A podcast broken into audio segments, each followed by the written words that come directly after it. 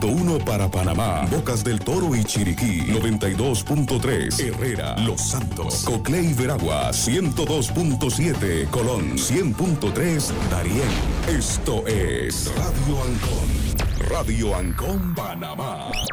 Las opiniones expresadas en este programa no son responsabilidad de esta emisora, es responsabilidad de su productor. Bienvenidos a Punto Omega, un programa diferente para la gente buena y pensante, aportando un poquito de cultura y conocimiento para que tomemos decisiones que nos mejoren como persona y comunidad. Punto Omega, la ventanita del jazz y la cultura. Ahora, Panamá tiene algo diferente. Punto Omega todos los sábados de 10 a 12 mediodía en esta emisora. Producido y dirigido por Ramón Mendoza.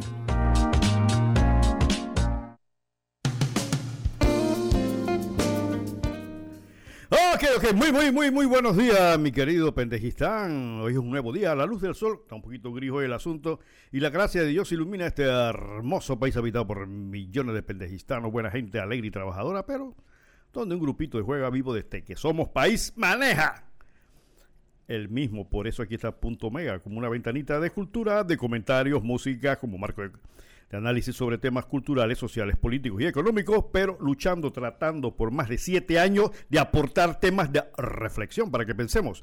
Nuestra misión y compromiso es traer un poquito de conocimiento y cultura para que cada uno de nosotros, como personas, padres, madres de familia, estudiantes y ciudadanos, podamos tomar aquellas decisiones que nos mejoren como personas y como comunidad, pero también Punto Mega es la ventanita del jazz y la cultura aquí de este Radio Oncon en calle 50, Ciudad de Panamá, a nivel nacional. Para aquellos que nos quieran seguir en los medios, en Twitter pueden tuitear a punto omega rm. En Instagram estamos en punto omega rm también. En Facebook punto puntito omega pty. Y nuestro correo es punto omega pty. Y es y, y, y pty arroba gmail.com. Y si quieren escuchar los programas o este programa posteriormente, estamos en spotify.omega. Simplemente entren, a, spotify.omega, ahí están nuestros programas. Y si nos quieren ver en vivo, uh, estamos acá en www.radioancon.com a nivel mundial. Hasta en Marte me mandaron mensaje a los marcianos, dice que están oyendo omega. Muy bien, muy bien. Bueno, esta semana ha un poco tranquila. No hay tantos eh, capítulos ajetreados de la novela de siempre. Bueno, sigue, sigue la novela ya conocida como La historia de los pinchazos. Vamos a comentar un poquito de eso porque eso es todo lo que está sobre el tapete. Y día y hora, mi estimado Camilo, por favor, me ayúdame eso. 10 de la mañana, 2 minutos del sábado 7 de agosto 2021. Ya llegamos a agosto, José Ramón. Hombre, ya vamos a cerrar el año, un año que no ha sido muy bueno para algunos, yo creo que para nadie ha sido bueno realmente, excepto para aquellos que reciben su cheque entero, se enferman y les pagan, no tienen problema de esa clase. Ya ustedes saben quiénes son. Así que, bueno, nuestros saludos como siempre a nuestros oyentes desde Hong Kong, China. Jaime Yao, no sé si Jaime llame más tarde para darle un reporte de cómo está la situación de las inundaciones. Hablé con él en el transcurso de la semana sobre el tema de inundaciones en China, está bastante seria. También el tema de la pandemia, eh, hay un resurgimiento en China eh, nuevamente, pero allá el gobierno controla de manera eficiente. Allá o se hacen o se hacen las cosas sin discusión. Ahí no hay vuelta para discusión en cuanto a las cosas que hay que hacer. Además, como siempre, a las damas pensantes del CEU, que siempre están con nosotros. Siempre me están dando comentarios, pero mándenlos o llamen. No me lo digan fuera del programa. Son, son aportes muy interesantes. Entonces, háganlo para que Panamá entero los escuche. ¿no? Esa es la idea de Punto Mega, que las opiniones de gente pensante se escuchen y que sepamos que aquí no solamente hay individuos que se sientan a recibir y a pedir, sino que hay gente pensante también. También a la familia Martínez a Campina, también Alto del Jobo, allá en, metido dentro de la chorrera. La familia Cortés, Cerro Punta, que también, nuestros oyentes de Colón, Colón últimamente me está reportando mucha audiencia, hoy vamos a comentar algo más sobre Colón, mi querido Colón. Bueno, eh, ni modo, eh, he, estado escuchando sobre eh, algunos comentarios sobre el tema de eh, las demoliciones en Colón, lo que está pasando en Colón. Mis amigos colonenses que me escuchan, eh, nadie va a hacer por ustedes cosas si ustedes no se deciden a hacerlas. Y con esto no quiero decir que hacerlo estaría a la calle y hacer paros y esas cosas. Ustedes son un nervio muy importante de la economía nacional. Y en base a eso y en función de eso deben actuar. Y sobre todo por entender que es una provincia que tiene mucho valor histórico, mucho valor comercial. Y tiene muchos recursos humanos que no se están utilizando. Y algunos se están desperdiciando todas las semanas en los asesinatos de jóvenes por razón de drogas. Hombre, y hablando de drogas, mi estimado oyente, esta semana tuve algunas experiencias y algunas conversaciones con gente joven. Y el problema de las drogas en este país nuestro es grave. Es grave. Incluso a veces me dicen que en las propias redes sociales los muchachos anuncian que va o hubo una fiesta donde había de todo. Cuando hablan de todo no solamente se refieren al licor, sino se refieren a marihuana, a cocaína y otras drogas que están de moda entre la juventud. Y esto no es un problema solamente de las clases humildes, de las clases bajas, de la clase media, esto también está a nivel de clases altas. La droga se está infiltrando como una especie de subcultura entre nuestra juventud. En las fiestas ya se brinda abiertamente cocaína, marihuana, drogas, etcétera, etcétera. Porque se vende bajo el criterio de que no va a pasar nada. Escuché un argumento de un joven que decía, yo antes creía que, que era malo, pero ahora me doy cuenta de que no es malo porque todo el mundo lo hace. Entonces, jóvenes, tanto mujeres como hombres, están siendo inducidos al uso de diferentes clases de droga. Algunos tendrán suerte y seguirán desarrollándose en la vida como adultos con, estos, eh, con estas tendencias, pero a otros no le va a ir bien. Conozco a muchos casos de la época mía que hoy andan en la calle pidiendo dinero. Cuando eran jóvenes, y hay do- dos o tres casos muy especiales, hoy que son ya ancianos prácticamente en su juventud, perteneciente a una clase media pudiente, con recursos bien parecidos, que en su época las muchachas detrás, aquellos muchachos bien parecidos, con carros controladores, ¿se acuerdan? Los B8 y qué sé yo, y hoy están en la calle pidiendo dinero porque la droga se lo llevó. E incluso yo tengo experiencia propia de un familiar que de una gran fortuna, la droga lo llevó y murió en la indigencia. Toda la fortuna la desapareció. Entonces, no es cuestión, no es cuestión de estos argumentos que escucho, estos comentarios de la juventud en la calle, sino que yo tengo experiencia propia de familiar muy cercano que tuvieron todos los recursos, porque es, es otra cosa, no solamente el hecho de, de la influencia social y no solamente de la mala del mal soporte familiar, sino que incluso la capacidad económica muchas veces induce o provoca la facilidad del acceso a las drogas. Porque posiblemente un muchacho de barrio pobre le sea un poco difícil conseguir dinero para comprar droga, pero a ciertos niveles económicos, 40, 50, 60 dólares no es problema. Pero son 40, 50 dólares de problemas para el futuro, para su desarrollo como persona. Entonces, este es un aspecto preocupante porque permanece silente, es decir, silencioso. No se nota. Se vive con él. Y la pregunta es a los padres de familia. ¿Acaso no se dan cuenta de que esto puede pasar en su familia? ¿Están los padres lo suficientemente cerca de sus hijos para advertirles sobre el peligro que representa el ser inducido a la utilización de drogas? ¿Hasta dónde como padres o madres de familia estamos fallando en eso? Porque hay muchos muchachos que se la ofrecen y simplemente por valores familiares, por conocimiento de sus padres que le han inculcado, no, no la reciben. No se dejan incautar por esto.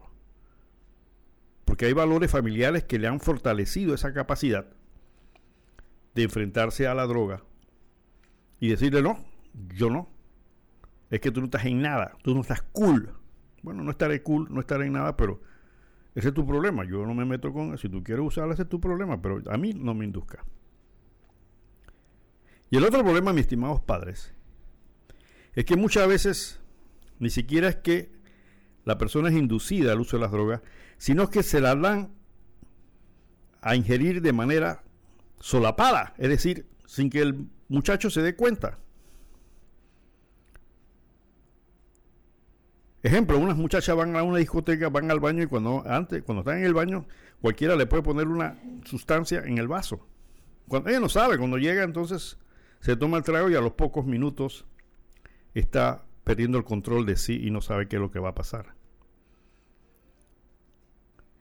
Ustedes, mis estimados padres de familia, que tienen hijas guapas, muy queridas, adviértanles de estas cosas.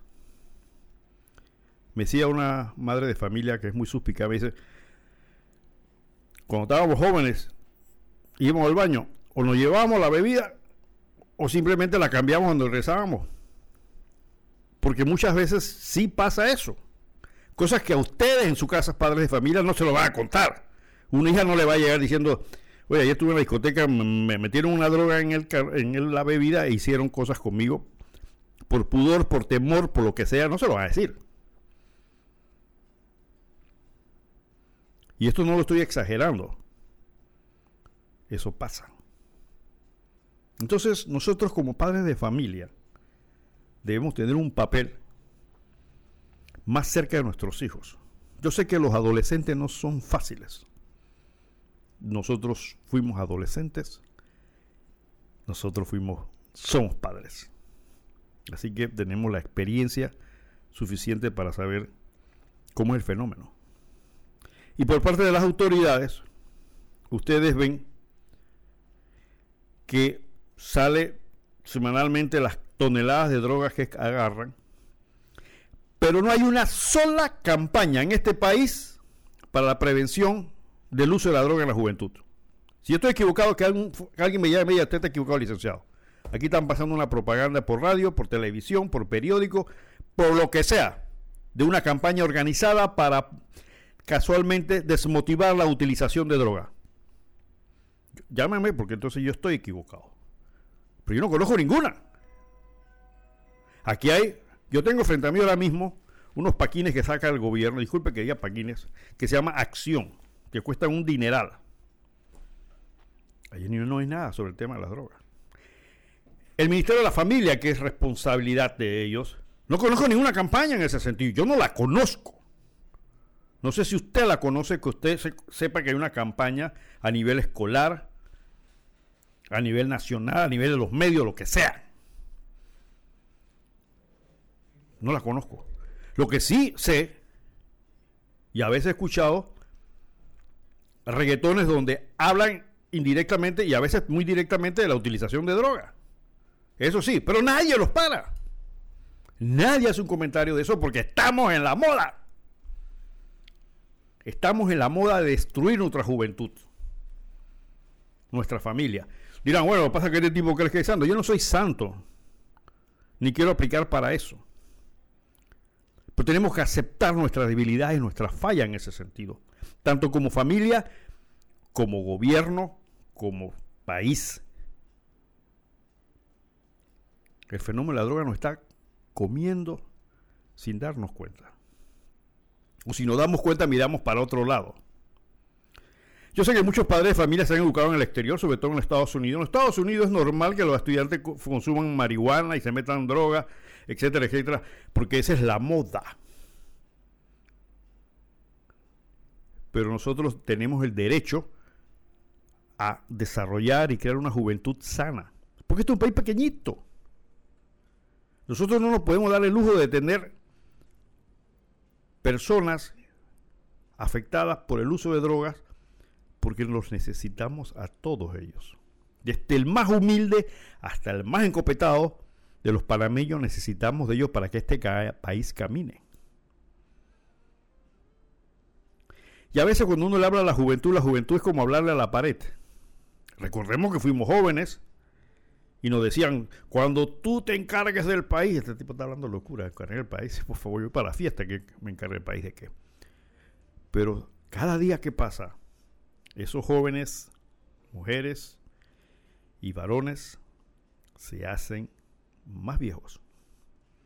Cada día que pasa van creciendo, caminando hacia ser adultos, a asumir responsabilidades, mientras nosotros cada día que pasa nos hacemos más viejos y nos acercamos al día final. Entonces a ellos hay que orientarlos. Lo que decía el general Torrijos, una lucha generacional. Y estamos fallando. Aquí se gastan millones de dólares en estupideces, pero frente a los problemas reales que afectan a una sociedad como es casualmente la drogadicción, no hay una planificación en ese sentido. Y no me vengan con el cuento, no, lo que pasa es que en Europa todo el mundo lo usa, en Estados Unidos todo el mundo lo usa. las calles nuestras todos los días amanecen con cuerpos de jóvenes acribillados de balas. ¿Por qué? Porque en Panamá hay un deporte que se llama Mátame o te mato. No. Producto casualmente del el negocio y el mercado de la droga. La cosa no es solamente que, bueno, es que yo lo consumo, a mí no me pasa nada. Tú estás consumiendo eso, mi estimado muchacho, pero estás creando un mercado, una industria secreta, una industria oculta, una industria malversa, perdón, perversa, que va a provocar eso que tú ves todos los días en los periódicos. Cada vez que tú consumes un gramo de cocaína o de marihuana, estás ayudando para que eso es lo que pase. Y lo peor de todo, mi estimado joven consumidor, es que estás apoyando a que posteriormente esos que tú ni siquiera conoces, que son los que tienen la fuerza económica del manejo del, del, narcotráfico, se vayan metiendo en los gobiernos. Y vayan modelando, cultivando y desarrollando la corrupción de los países, al grado en un momento dado en que los países pierden, los gobiernos pierden el control de un país, lo que se llama un estado fallido. Algo parecido a lo que pasa en México, donde hay estados donde lo que manda es la mafia. Porque tú estás contribuyendo a eso, mi estimado eh, consumidor. Tú estás contribuyendo a eso, porque si nadie, si nadie consumiera, entonces no habría por qué matarse. Pero tienes que tener ese pensamiento crítico, mi estimado padre. Deberías, eso que se llama el pensamiento crítico. Y la crítica no es simplemente el hecho de hacer comentarios sobre algo, es el, es el, es el concepto popular, como dirían, vulgar de lo que es la crítica. No, el pensamiento crítico, mi estimado oyente, y aquellos lo saben, es casualmente pensar, analizar, tener capacidad de razonar. Entonces cada vez que te metes un gramo de cocaína, no es porque, porque a mí no me importa, no. Ponte a pensar lo que estás haciendo. ¿Tenemos una llamada? Sí, buenos días, adelante.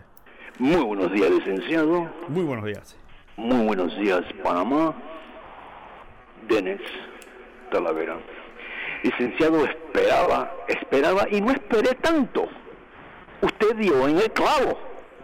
La narcopolítica. No es que el pueblo está encadenado a la cocaína de la droga. Es el gobierno mismo. La narcopolítica en este país si mal no recuerda usted, licenciado, años atrás la esposa del presidente Ramón Cantera fue detenida en el aeropuerto de Miami traficando cocaína. ¿Le sorprende? No, licenciado, no le ha de sorprender. Y como usted dice, La narcopolítica está, está, está en este negocio, porque es un negocio. Es un negocio. En una libra hay 454 gramos. A su promedio, en Estados Unidos,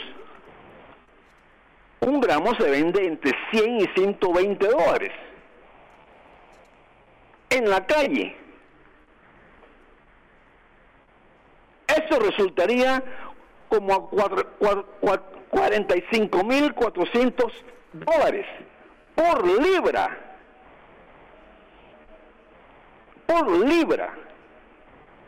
A tonelada diríamos 400, a tonelada diríamos 45 millones. Esto es un negocio.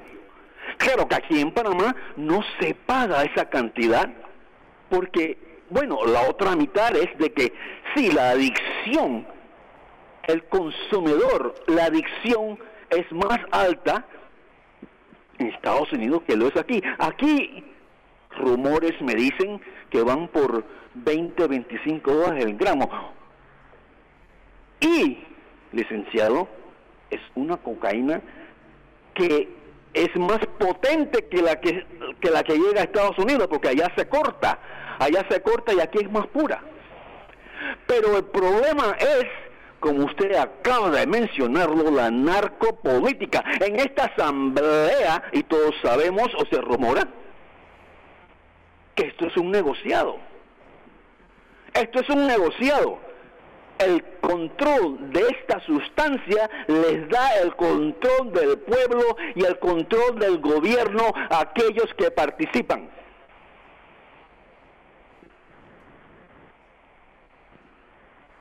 Él lo he dicho, ese control controla el gobierno y al pueblo que participa.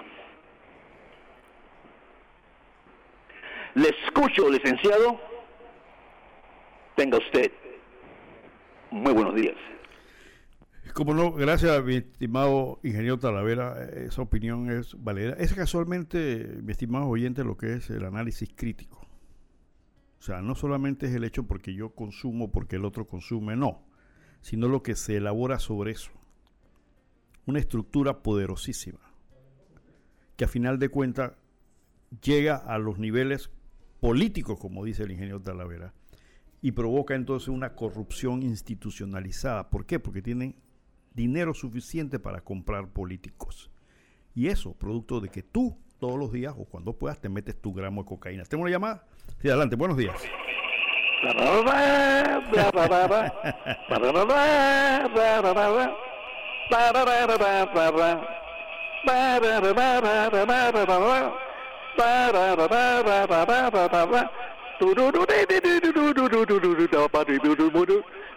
Mi estimado profesor, buenos días. Buenos días. bueno, que dijo el caballero anterior, me consta en una revista de Estados Unidos, en Next Week, en como en 1957, yo vi una parte donde el expresidente Remón está re, más una que en uno de los de la mafia Loki Luciano aportando de lo que él dijo. Pero por otra parte hace unos meses atrás el tío del Chapo lo descubrieron que estaba chupando en una discoteca y la policía fue y lo rodeó y en menos de cinco minutos llegó una mafia y dice bueno o lo sueltan o lo matamos a todos y tuvieron que soltar el Chapo. Gracias y buen día.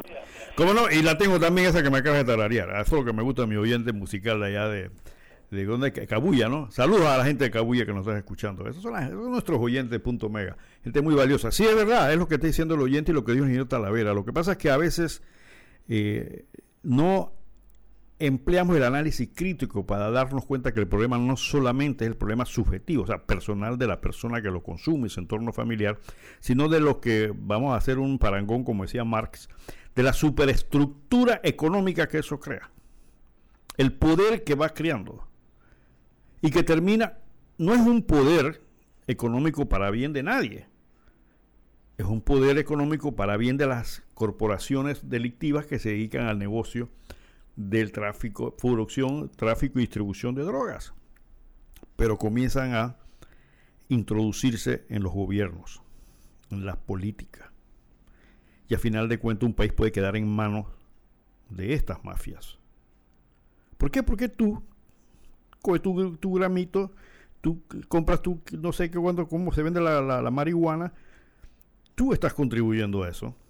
Así como nosotros, los ciudadanos, contribuyen con sus impuestos directos o indirectos a la economía de un país, cada vez que consumes, contribuyes a la economía de estas industrias eh, malvadas, donde allí no hay democracia, ahí las cosas se arreglan a base de, ya ustedes saben cómo. Entonces, mi estimado padre de familia, mi estimado chupamedias y gobernantes, sería bueno que analizaran esto. Y en lugar de estar gastando miles de dólares en estas revistas que están sacando semanalmente, disque Acción, que ahora voy a comentar sobre eso, deberían realmente preocuparse por la juventud, porque ellos es algo que no se puede evitar, serán los hombres y mujeres del futuro, de mañana. Y necesitamos este paisito pequeñito, con solo 4 millones de habitantes. Debería ser ejemplo mundial, porque tenemos todos los medios para hacerlo. Que no los usemos es otra cosa, pero los tenemos. Así que eh, vamos a comenzar hoy con un poquito de música, mi estimado. Camilo está con nosotros hoy, cualquiera. Acuérdense, ah, se me había olvidado decirle, ya saben, nuestro teléfono el 264-2470, repito, 264-2470, y pueden mandar su WhatsApp también a nuestro eh, teléfono, que no sé si lo dije al principio, pero lo pueden hacer también al 6119 6971 6119 6971 repito 6119 6971 manden su whatsapp sus comentarios con mucho gusto pues también los hacemos pasar al aire eh, como es política de punto mega. Bien, vamos con un poquito de música hoy en la mañana. Hoy vamos a traer a Rey Oviedo con el tema verdadero o falso.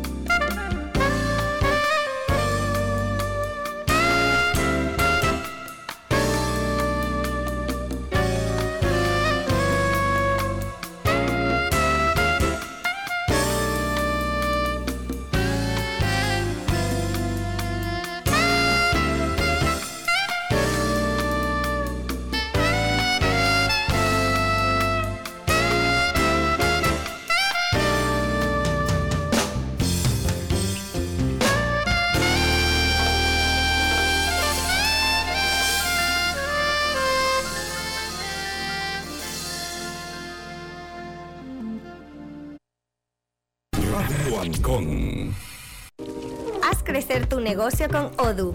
Con más de 5 millones de usuarios, Odoo administra tu facturación, contabilidad, tienda en línea y ventas en la nube. Conoce más en www.hconsul.com. Somos Hermec Consulting, tu partner Gold Odoo en Panamá. Casa Hogar Bellavista, un lugar especial para nuestros adultos mayores. Estamos ubicados en el residencial Ciprés 2, calle A, Casa 16, Villa Zaita, Las Cumbres. Nuestras instalaciones ofrecen el mejor servicio en cuidado para nuestros abuelitos. El personal altamente entrenado y calificado está para asistir y atender a su ser querido con mucho amor. Llámenos para información al 394-4100. Casa Hogar Bellavista, somos diferentes. El Instituto Brasileño de Investigaciones Espaciales difundió los datos de deforestación de la Amazonia entre agosto de 2020 y julio del 2021, registrándose una pérdida de 8.712 kilómetros cuadrados, la segunda mayor cantidad de deforestación anual jamás medida. La vocera de Greenpeace hizo alusión a las promesas del jefe de Estado brasileño durante la última cumbre de líderes climáticos cuando se comprometió a incrementar en el corto plazo el volumen de operaciones contra la deforestación de la Amazonia.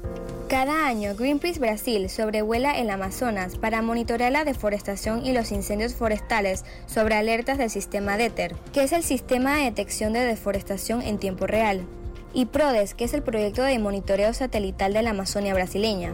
En un sobrevuelo realizado en la última semana de julio, la ONG localizó incendios en varias zonas afectadas por la deforestación, incluida una zona deforestada que abarcaba 2.716 hectáreas, que son equivalente a 3.888 campos de fútbol.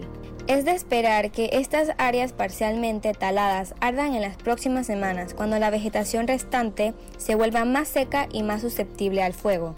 Recuerda, tomemos conciencia que con pequeños actos se pueden lograr grandes resultados, que hay que ser parte de la solución, no parte de la contaminación. Soy Jimena Mendoza desde Punto Mega, hasta pronto. Radio Ancon. Música, programas, información. Radio Ancon Panamá. Ok, gracias Jimena por tu aporte de eh, Minuto Ecológico.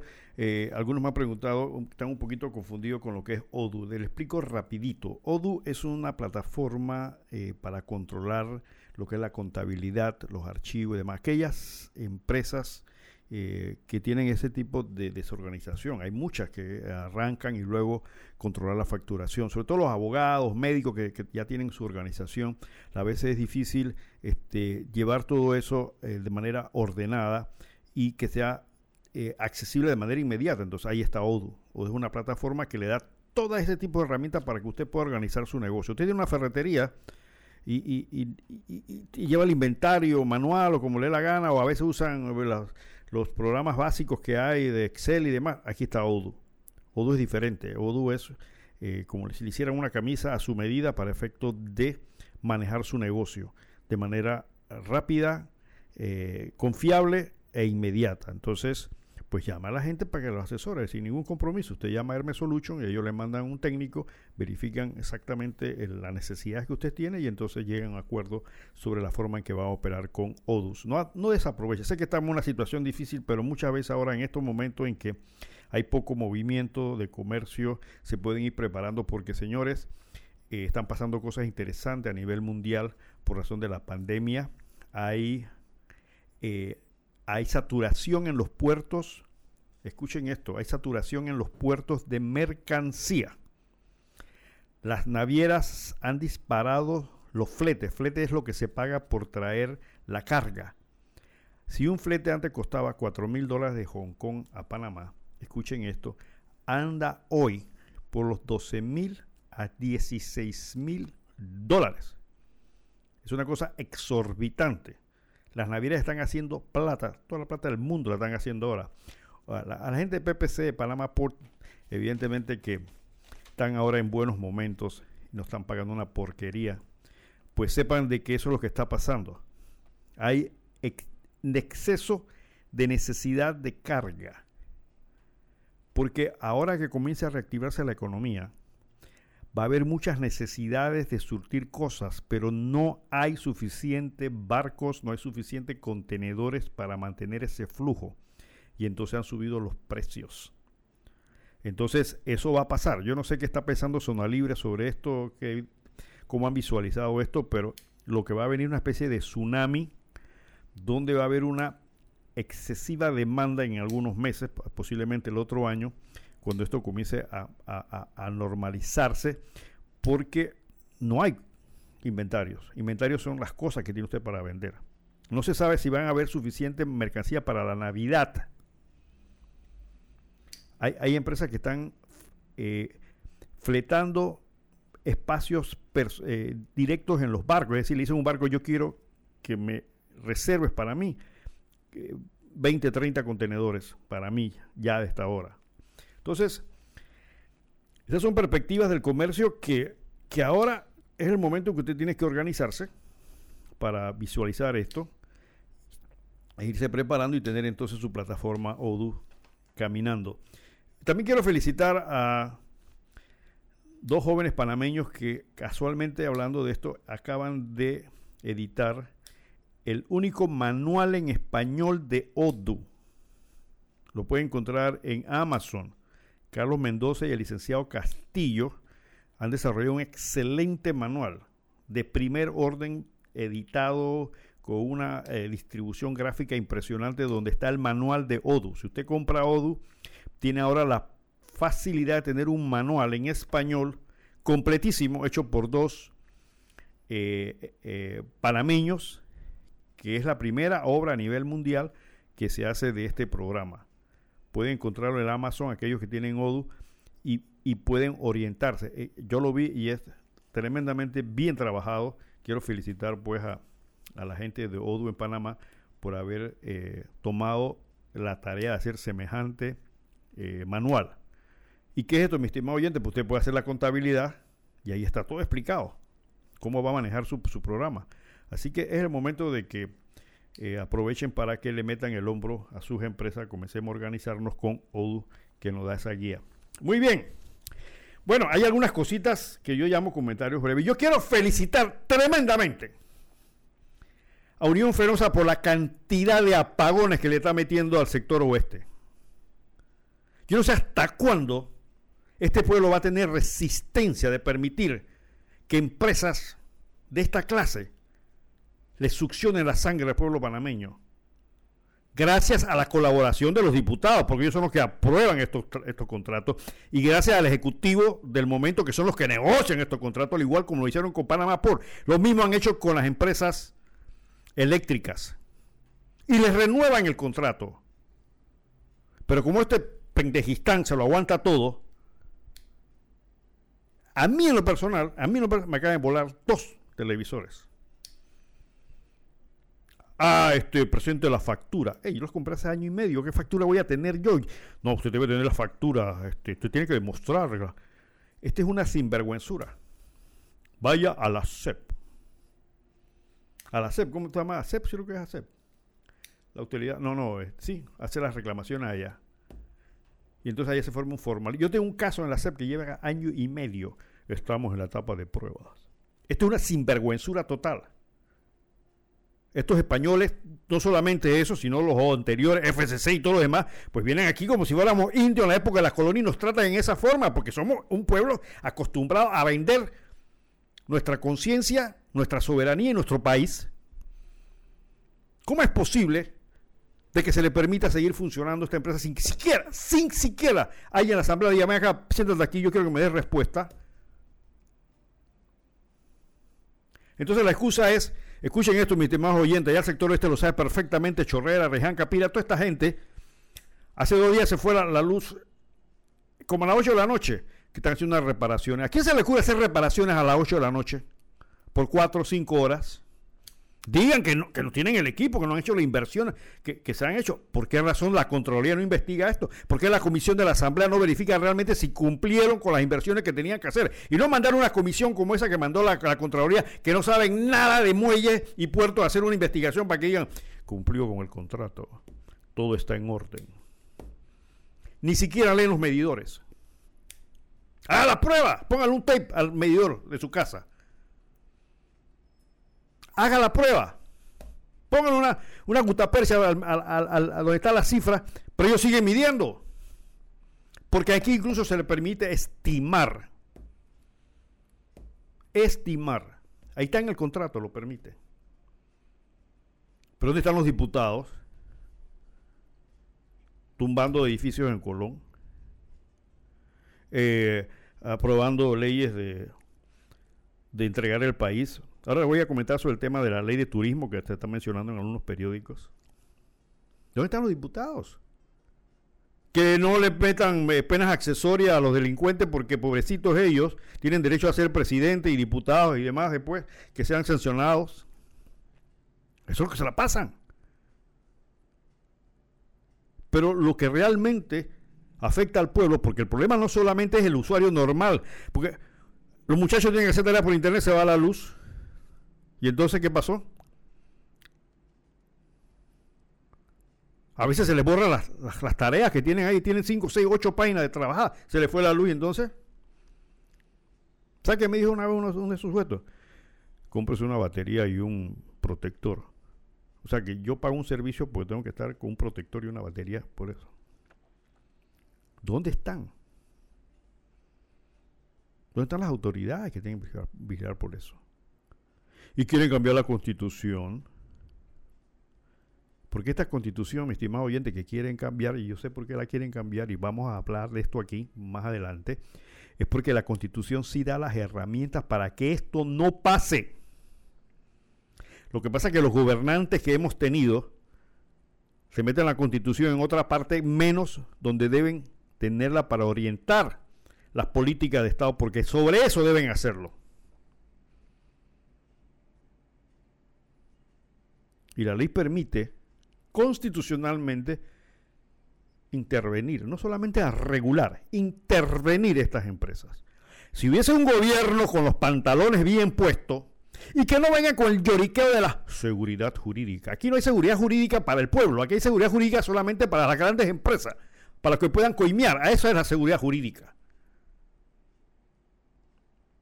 Para la constitución esa que fue obra de Omar Torrijos, con la visión de Omar de tener un país donde la justicia social prevaleciera. ¿Y qué es justicia social, mi estimado oyente? La justicia social es proporcionar a todos, incluso a los más necesitados, eh, elementos para que tengan una vida normal, satisfactoria. Ese, ese básicamente, a grosso modo, es una justicia social. Y esta constitución lo tiene. Y en cuanto a los servicios públicos, está bien clara cuál debe ser la filosofía de un gobierno que se basa en la constitución esta. Sí. Entonces, pero no lo hacen. Por ejemplo, el artículo 185 dice, la mayor parte del capital de las empresas privadas de utilidad pública, es decir, luz, teléfono, etcétera, que funcionan en el país deberán ser panameña, salvo las excepciones que establezca la ley, que también deberán definirla. O sea, está bien, la ley puede regularla, pero aquí está el principio constitucional. Pero ellos miran para otro lado y le entregan, le venden los servicios públicos y el panameño los entrega, porque somos un país pequeñito, que no tenemos aquí grandes recursos, entonces son nuestros recursos, carajo. Los servicios públicos, luz, agua, teléfono, son servicios públicos, aquí dice la constitución, que tiene que ser panameña. Pero eso no lo, eso no. Eso no, no, no lo ven. Y le entregan el alma al diablo. Pues claro, el, el escudo dice pro mundo y beneficio. Recuerda que Pendejistán el único país en el mundo que dice promundo y beneficio. Ustedes los, los, varones no se acordarán de una institución que había por allá por, por Río Abajo que se llamaba Gruta Azul. Gruta Azul eh, era promundo y beneficio. Ya saben lo que significa eso. Y nosotros lo pusimos en el escudo. Y parece que esa es la intención. El 284 en la Constitución, estimados chupamedias, asesores y demás, dice, el Estado intervendrá en toda clase de empresas dentro de la reglamentación que establezca la ley para hacer efectiva la justicia social, a que se refiere la presente constitución especial para los siguientes fines. Y ahí están los tres fines básicos. Entonces, sí se puede. Que han traicionado los principios constitucionales, que han traicionado el partido de Omar creado por Omar, la visión de país que hizo Omar, que lo han traicionado, a otra cosa. Por eso somos pendejistán. Por eso tenemos el escudo pro mundo y beneficio. Aquí el beneficio es para todo el mundo menos para los panameños.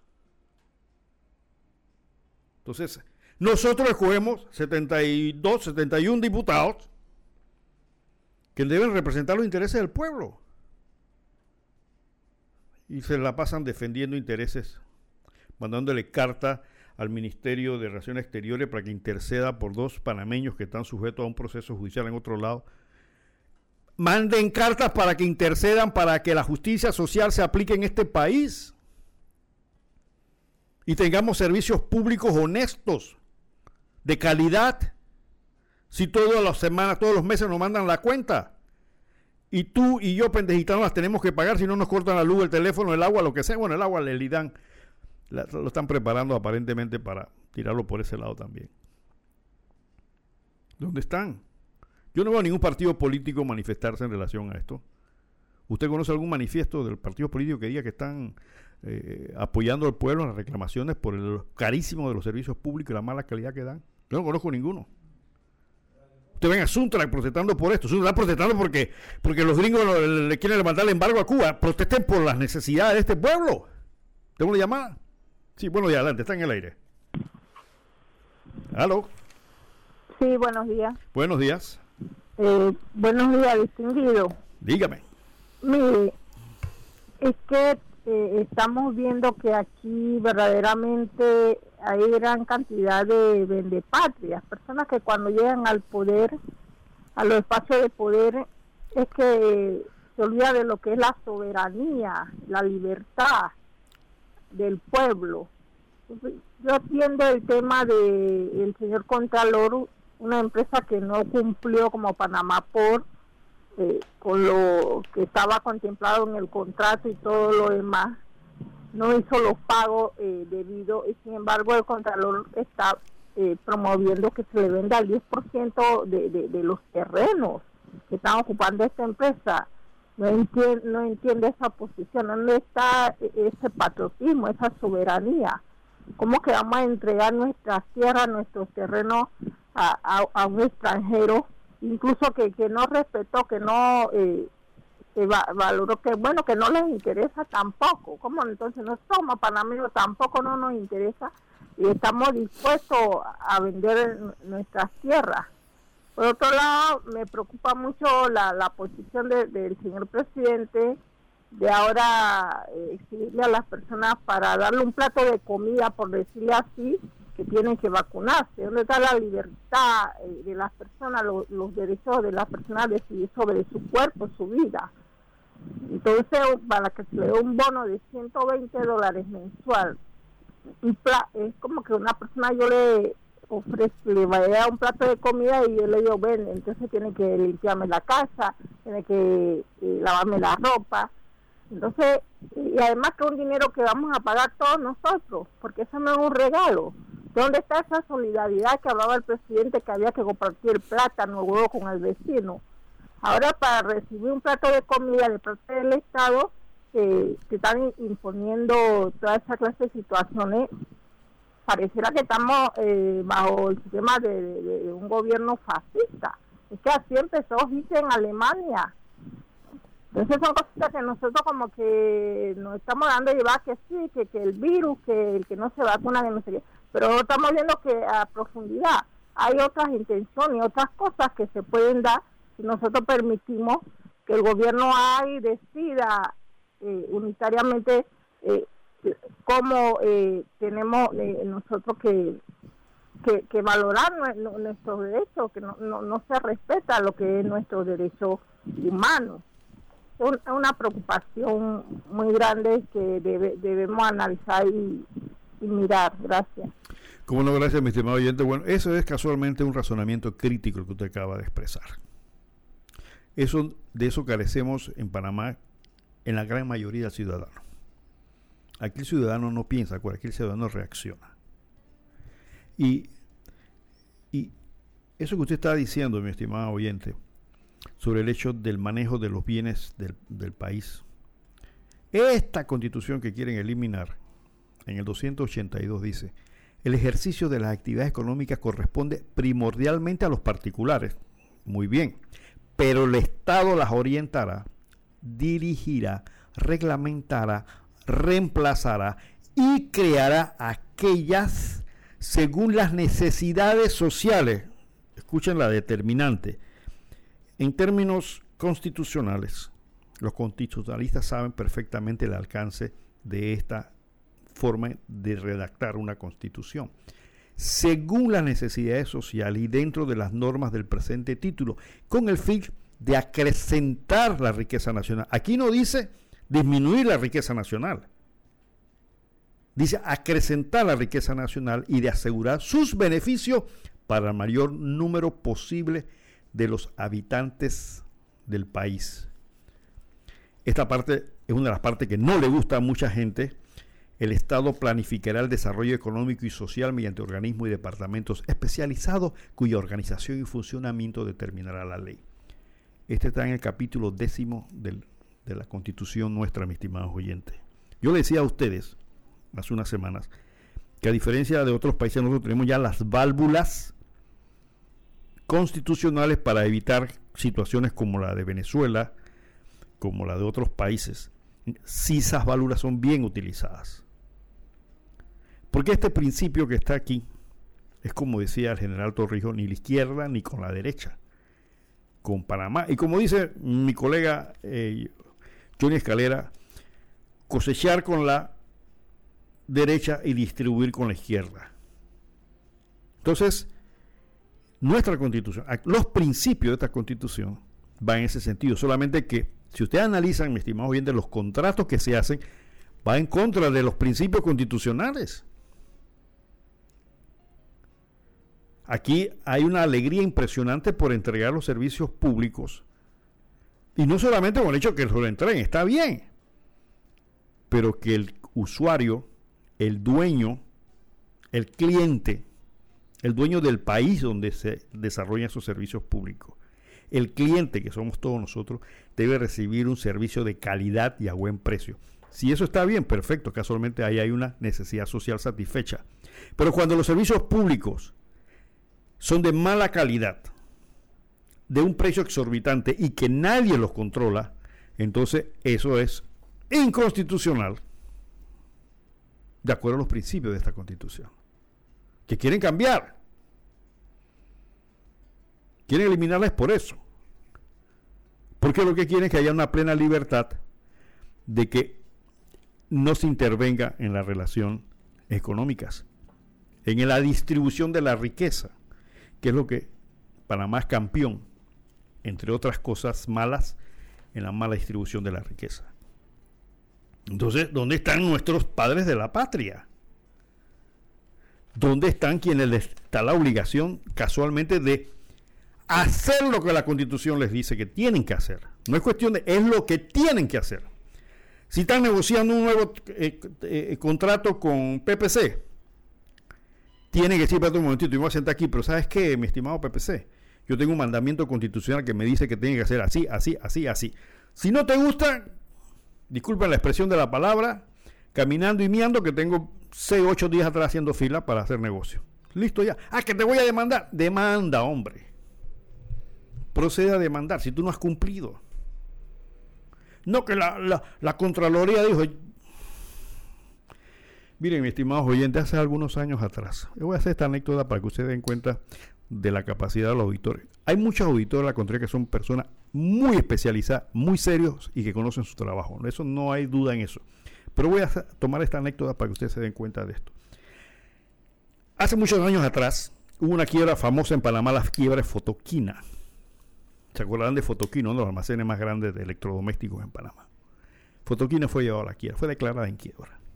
Yo tuve la suerte de participar en este proceso cuya juez era la hoy diputada Zulay Rodríguez. Y la Contraloría presentó un informe importantísimo. Y fueron los auditores de la Contraloría a las audiencias para demostrar los descubrimientos que habían hecho estos auditores de la Contraloría. Importantes hallazgos, donde incriminaban y acusaban a los accionistas fotoquinas de acciones dolosas, de cosas increíbles. Y impactante el, dictamen de los, de, los, de los auditores de aquel entonces de la Contraloría. Y luego que terminaron tan impactante informe, les pregunto, porque yo sí sabía, ¿en qué plataforma informática están esos informes? Me dijeron en Peachtree. Peachtree. Y le pregunto a cada uno de los auditores, ¿usted maneja Peachtree? No. ¿Usted ha recibido? No. Ninguno. En ese momento manejaba esa plataforma informática y había analizado una contabilidad sobre esa plataforma informática. Y después me dicen, lo que pasa, licenciado, es que nos basamos en las normas internacionales de auditoría. Yo las tenía conmigo. Estaba la juez Zulay en ese momento de juez. Ah, las normas internacionales de auditoría, sí. Solamente para que nos refresque, le dije, ¿sabes cuántas normas tiene eh, las normas internacionales de auditoría? De aquella época, podrán cambiado ahora. Sí, son como 36. Mi estimado oyente, el manual de normas de auditoría financiera de aquel entonces tenía como cerca de 600 y pico de páginas y eran más de 200 y pico normas que hay que se, reúnan los auditores, ¿saben a qué me refiero? No habían leído, ni siquiera conocían las normas internacionales de, auditoría. Y recuerdo que el abogado de la contraparte, que era el, magistrado Mejía, decía, estos son los sabuesos de la Contraloría. Han descubierto, los sabuesos de la Contraloría ni siquiera sabían oler, hombre. Entonces, cuando yo veo un informe de Contraloría que dicen que el contrato de PPC se cumplió, me acuerdo de ese, de ese famoso juicio donde ni siquiera conocían las plataformas informáticas que habían analizado ellos. Yo me quedo pensando, ¿serán los mismos auditores? Con respeto de los muchos auditores que hay muy eficientes en la Contraloría, sí hay una cantidad de personas altamente calificadas. Pero donde manda capitán no manda marinero, ¿no? Entonces, los sabuesos, ¿qué pasó? Yo quisiera enfrentarme a esos sabuesos nuevos para saber si esos criterios de que se cumplió con todo se someten a las normas de auditoría correspondientes. Miren, nos toman como pendejos, mis estimados oyentes. Es así.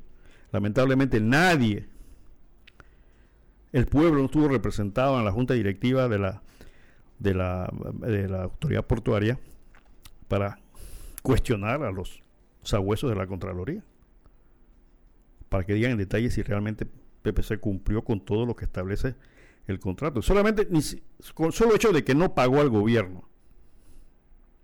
Y es bien doloroso y, vergonzoso que un contralor diga, no es que no las empresas no están obligadas a distribuir utilidades. Usted tú puede imaginar que un funcionario público semejante calibre que debe defender los intereses del país, sabiendo lo importante que es para este país casualmente aprovechar sus recursos logísticos como es los puertos y decir, no, yo no tengo, tiempo que repartir utilidades. En las empresas privadas es cierto, no existe obligación de repartir utilidades. Pero cuando tú estás usufructuando un territorio ajeno, activo la ética y la moral debe estar por encima de eso. Y si te estás llenando de plata con esto, entonces debes pagarle. Y si no me conviene el negocio a mí como país, entonces digo, ¿sabes qué? No me sirve yo porque voy a recibir. ¿Para qué yo voy a tener una infraestructura que yo no recibo nada? Mientras tú estás recibiendo beneficios. Entonces simplemente la lógica es decirle, señores, se acabó. ¿Me quieres demandar? Demándame. Y pruébame a nivel internacional que tú cumpliste. Allá sí van, ahí no van a ir los sabuesos de la Contraloría, ahí van entonces peritos internacionales que saben de puertos, que saben del negocio y que más hay que revisar los estados financieros que han mantenido ocultos por mucho tiempo para ver exactamente cuándo sean la utilidad y los manejos administrativos que se dieron de eso. Pero como así somos en Panamá, somos pendejistanos, no pasó nada. Y como dice el señor eh, Contralor, no es necesario repartir utilidades. Entonces, ¿para qué hacemos negocio? Somos los dueños del terreno, somos los dueños del canal y no es necesario eh, repartir. ¿Qué hacía el representante de la Junta Directiva ahí? Ahí están nuevamente, sigue la Cámara de Comercio y más pidiendo que se reestructure eso. ¿Saben por qué, mi estimado oyente? Porque la gente de la Cámara de Comercio son ejecutivos de empresas y ellos saben perfectamente cómo se maneja un negocio. Entonces esos cuentos ellos no se, es difícil que se lo traen. Porque ellos manejan negocio todos los días. Tienen sus empresas. Y por eso es estas cosas. Pero tú que estás viviendo allá en, en Alto del Jobo, tú que estás metido en Siricito, no entiendes esto se van a hacer una discusión de esas. No, mi estimado oyente, porque esos puertos te pertenecen en parte a ti. Le pertenecen en parte a tus hijos, a tus nietos. Son recursos donde debe salir dinero para qué? Para financiar buenas escuelas, buenas carreteras, buenos servicios de salud. Por eso es que es necesario tener conciencia de esto. Tirano, a mí no me importa esa vaina, es una discusión de ellos, ahí no tengo que ver nada con esto. Sí tienes que ver te están sacando plata de tu bolsillo para hacerlo. Otra cosita, mi estimado oyente, hombre, yo estoy viendo que en la, en la revista esta acción hablan de que están reparando calles por todos lados, pero la calle está llena de huecos. Yo, yo invito al señor presidente que se haga una vueltecita por, por, por Gamboa ahí saliendo el puente de Centenario para que vean los cráteres que hay ahí. Yo no entiendo. Y eso, eso no requiere hacer una licitación internacional para presentar el desarrollo. Parece que llenarlo de. Simplemente son huecos que hay que llenarse, un presidente, hombre. Entonces usted pone eso en acción y aquella gente que estamos de acción de verdad todos los días en la calle y ven esos huecos y dicen, ¿pero dónde está esto? No, que el otro año vamos a planificar. Ese es el problema, estimado señor presidente. Estas cosas dicen cosas que no están pasando. Como dijo en un momento la Cámara de Comercio, no es la realidad. No es la realidad. ¿Cómo es posible que el puente de las Américas tenga huecos? Se acabó de pagar casi 60 millones de dólares por repararse bendito puente. Hay unos huecos en los que todos los días pasamos por ese bendito puente. Pero nadie responde por esos pendejistanos. Nadie. Da vergüenza hablar miles y millones de dólares en presupuesto y hablar que se están re, miles y miles de kilómetros y gastando millones de dólares en reparación y tenemos un puente, la, la entrada a la ciudad llena de hueco. Porque allá la entrada del, puente centenario lo mismo, eh, o sea, la entrada a la ciudad llena de huecos. Y no son, no son reparaciones que requieren desarrollar una licitación pública por millones de dólares. No, eso con unos cientos de miles de dólares, qué sé yo, tal vez menos, se pueden arreglar por lo menos lo la carretera del Puente Centenario. Entonces, mi estimado Chupamedias, asesores del presidente, miren, eso que ustedes sacan en esta revista de acción es una antítesis de la realidad. Todo lo que está aquí parece un sueño. Algunas cositas ahí menores, que si entregamos unas casitas, que si entregamos no sé qué cosa, el presidente parecía que estuviera en campaña en todos los lugares cuando debe estar planificando el desarrollo del país. Este cultivo de arroz, estamos dando dos dólares. Miren, realmente da pena todo esto para las personas que tienen análisis crítico. Si nos sentamos a hacer un análisis crítico de este asunto, evidentemente que no calificarían muy bien. Miren, Sería interesante, el señor presidente y los ministros que hicieran esta, este experimento. Váyanse a las 5 de la tarde para el sector oeste.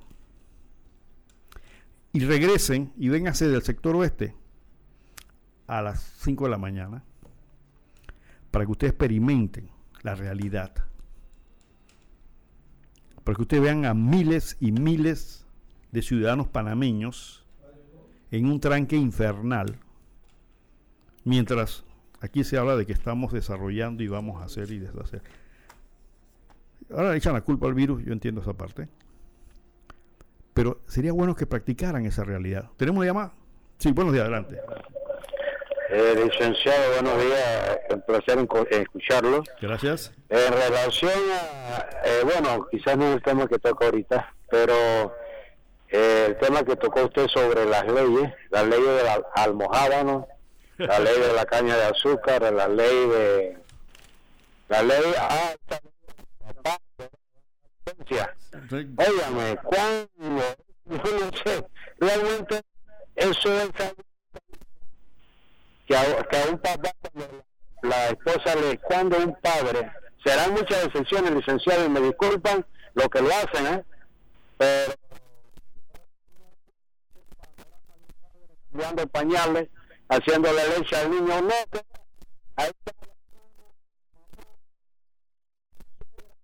menos el hombre haciendo, eh, ayudando a su esposa en ese periodo. Es una ley que, que no sé, no le veo ningún sentido.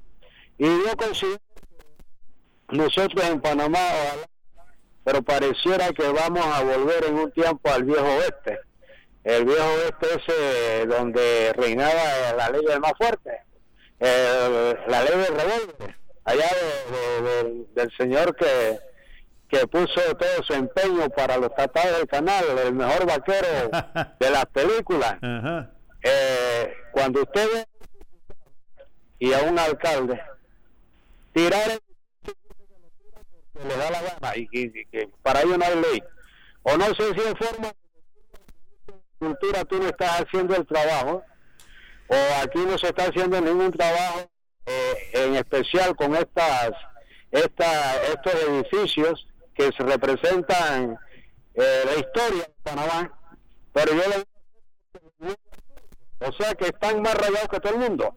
Eh, yo no creo que debe ser así. Yo creo que porque tú ocupas un cargo, vamos a hablar de diputado, no tienes por qué eh, ser siete machos, porque siempre hay eh, forma de solucionar los problemas.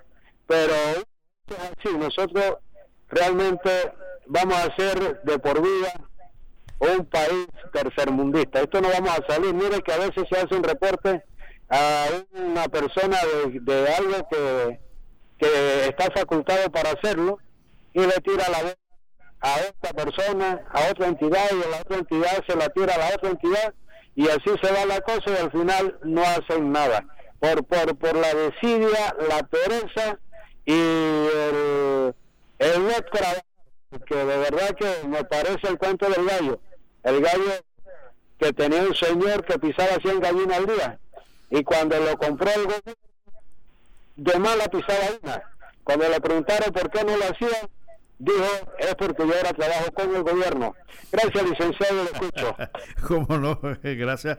Bueno, es, es- es algo lamentable. Yo sé que muchos de estos comentarios, pues no solamente somos aquí en Punto Mega, yo escucho a algunos comentaristas de otros, de otros medios de comunicación y, y todos coinciden en lo mismo, ¿no? Mi estimado señor presidente, chupamedias y asesores, de que viven en un mundo irreal. Miren, usted decía Freud que muchas veces no hay que meterse en grandes análisis para conocer la personalidad de una persona.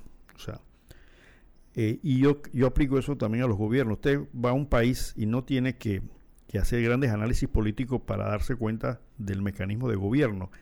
En empresas privadas, a eso le llaman la cultura empresarial. Usted llega a una empresa y usted enseguida se da cuenta si está organizada, si no está organizada, cómo la atiende la gente. Eso se, se siente. Haga la prueba, que usted, usted va a un lugar donde la, la recepción lo siente mal, todo está sucio, qué sé yo, pues usted va a otro lugar donde usted entiende que, que usted es importante, la, la, la empresa hace ver que usted es importante, que, que lo trata bien, que, que le da la orientación, la información, entonces usted ve la diferencia, eso se llama cultura empresarial.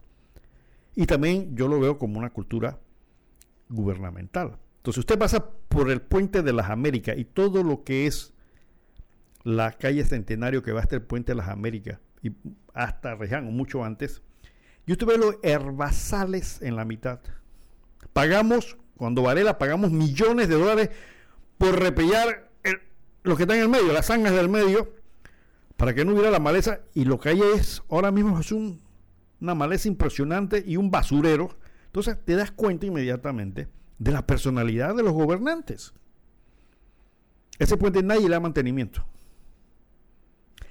No tiene una sola fractura en su rodaje. ¿Por qué será? Porque ese puente lo hicieron una firma alemana. Yo siempre le digo a mis oyentes, ese puente es posiblemente uno de los mejores hechos en Panamá. No da mantenimiento, está abandonado, ahí se ve. Cualquier rato salen tigres del medio, porque eso está lleno de monte, de basura, de suciedad. Nadie da mantenimiento a ese puente. Y el medio, la, zanja, yo no sé cómo se llama en, en, ingeniería, lo que es el medio entre las dos vías, llena de basura, de hierba. Entonces te das cuenta, mi estimado oyente, qué clase de gobiernos tienes. Tú vas a un país, tú vas, por ejemplo, pongo ejemplo la islita de Aruba, todo limpio, ordenado, los semáforos funcionan correctamente, te das cuenta que hay una organización caminando. Tú no ves a un policía por ningún lado, pero haces una infracción y enseguida sale de algún lado, sale un carro a multarte. De buenas maneras, sin gritarte, sin pedirte coima, no, nada. Tú te das cuenta de que hay un orden, de que hay una organización. Mi estimado señor presidente, eso no se nota en este país, a pesar de todo ese poco de cosas que usted pone en esta revista que se llama Acción, gastando miles de dólares en cosas que son en su gran parte no tan ciertas como aparecen ahí. ¿No? Entonces, por eso yo le invitaba, quisiera que se haga la vueltecita, váyase a las 5 de la tarde para, para Chorrera, para que se dé cuenta lo que pasan miles de votantes, de ciudadanos todos los días. Ahí se gastan todos los días, de 4 a 5 horas solamente en el tranque. Multipliquen eso por la cantidad de personas, se llama horas hombre. Esas madres y padres de familia significa que pierden de 4 a 5 horas en sus casas para atender a sus hijos y atender sus cuestiones. Pero viven otra realidad. Han hecho de todo. ¿Por qué no hacen la tercera vía del puente centenario, mi estimado señor presidente? Ah, ¿saben por qué? Porque como eso es un hueco que la más hay que rellenar, ahí no se necesitan hacer grandes planificaciones. ¿Cuántos millones puede costar eso? Son creo que 8 kilómetros. Póngala 3 millones por, por kilómetro. Solamente rellenar eso y, hacer la pista. Son 24 o 30 millones. Ah, pero eso no. Ahí no hay por dónde tirar, ¿no? Ahí no hay que hacer convocatorias y, y hacer grandes planificaciones porque prácticamente todo está hecho. ¿Por qué no lo han hecho? Y así alivian un poco a estos, y disculpen la expresión de la palabra, estos desgraciados, desgraciados en el sentido que no tenemos la gracia, no tenemos la suerte, o desventurados habitantes del sector oeste. Entonces, todas estas cosas que dice Acción, mi estimado gobernante chupamedia y asesores, son cosas de los gobiernos pasados prácticamente. Eh, reactivación económica, construcción de la, de la ciudad de la salud, eso ya es un proyecto que viene colgando hace rato. ¿Dónde están los nuevos proyectos? Los megaproyectos. Lo eliminaron. El cuarto puente no sabemos cuándo va a comenzar. Se lo quitaron a los chinos. Porque los gringos dijeron que hay cuidado con los chinos. Se lo quitaron. ¿Dónde están las otras mega, mega obras que están empleando miles y miles de personas según esto? Esta, esta revista que tengo aquí. Muchas de las cosas que aparecen en esta revista como si estuvieran haciendo no existen, como ejemplo la reparación de la escuela eh, Pedro Pablo Sánchez Chorrera, creo que es, no está.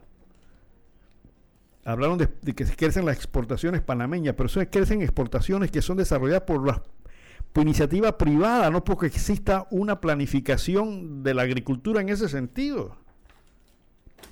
Aquí estuvo con nosotros hace dos semanas el viceministro de Agricultura explicando el tema del arroz.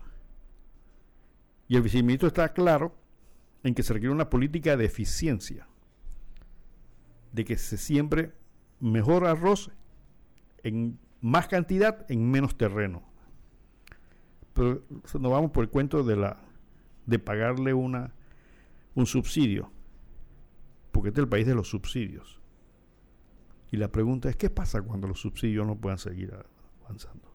¿Qué va a hacer la gente? ¿Qué va a hacer cuando le quiten el bono a, las personas que están ahora mismo con el tema de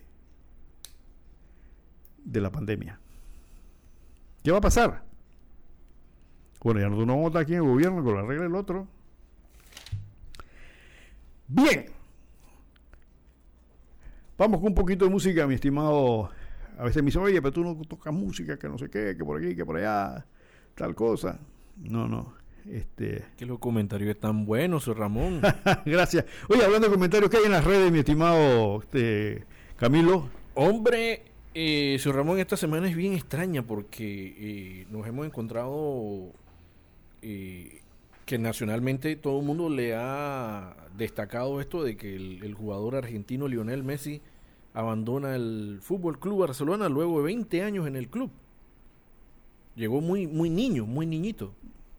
Y esa es la gran preocupación de las redes ahora. Oiga, ¿qué le puedo decir? Yo veo por todos lados eso. No veo a nadie preocupado por los huecos, no veo a nadie preocupado por, por, por, nada, la verdad, por nada. Oiga, y por cierto, eh, por ahí me estaban eh, contando de que usted comentó algo acerca de que estas, estas empresas de, de electrificación eh, siempre hacen un aproximado es una estimación que la una ley estimación. Una estimación.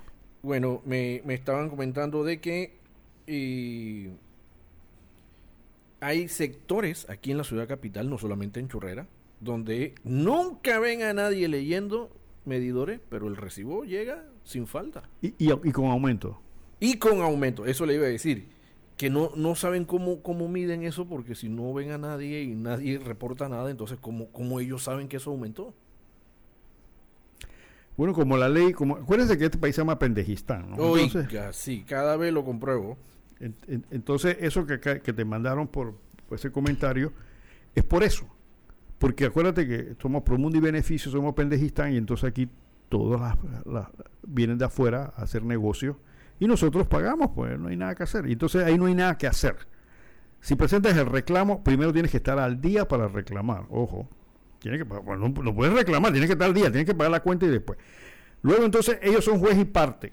Sí, porque eso de llegar a la SEP, señor Ramón. No, no, eso es, eso es, como decimos aquí en gallina, eh, como en, en, ensillar un gallinazo. Epa. Entonces, eh, luego de eso, eh, viene el proceso de el 95% de las veces dice reclamo es estimado. Eso le iba a decir, por ahí me estaban comentando los amigos eh, que voy a decir el sector, porque no, no lo quería decir, pero me dicen que en San Antonio, acá en la ciudad capital, señor Ramón, el sector dice que no ven a nadie, a nadie leyendo medidores y resulta que los medidores todos marcan que eh, eh, se consumió más, más kilowatt, más, ahí viene la, la, cuenta en aumento. Oiga, qué mal, ¿no? no, no Increíble. Otro, por otro lado, por otro lado, le voy a leer textualmente algo que me mandan al WhatsApp de cabina 6203-7033. Imagínese usted, dice, Camilito, buenos días. Tenía rato no me decían así. Bendiciones, por favor, felicítame desde lo más profundo de mi corazón al licenciado Ramón, la persona me pone aquí, entre paréntesis, no recuerdo su nombre, que su programa sobre las drogas es, es excelente, brillante y la forma tan clara en que lo está haciendo. Todo muy bien, manda muchos aplausos y dice que los continúe, aunque sea 10 minutos cada sábado. Dios se lo agradecerá.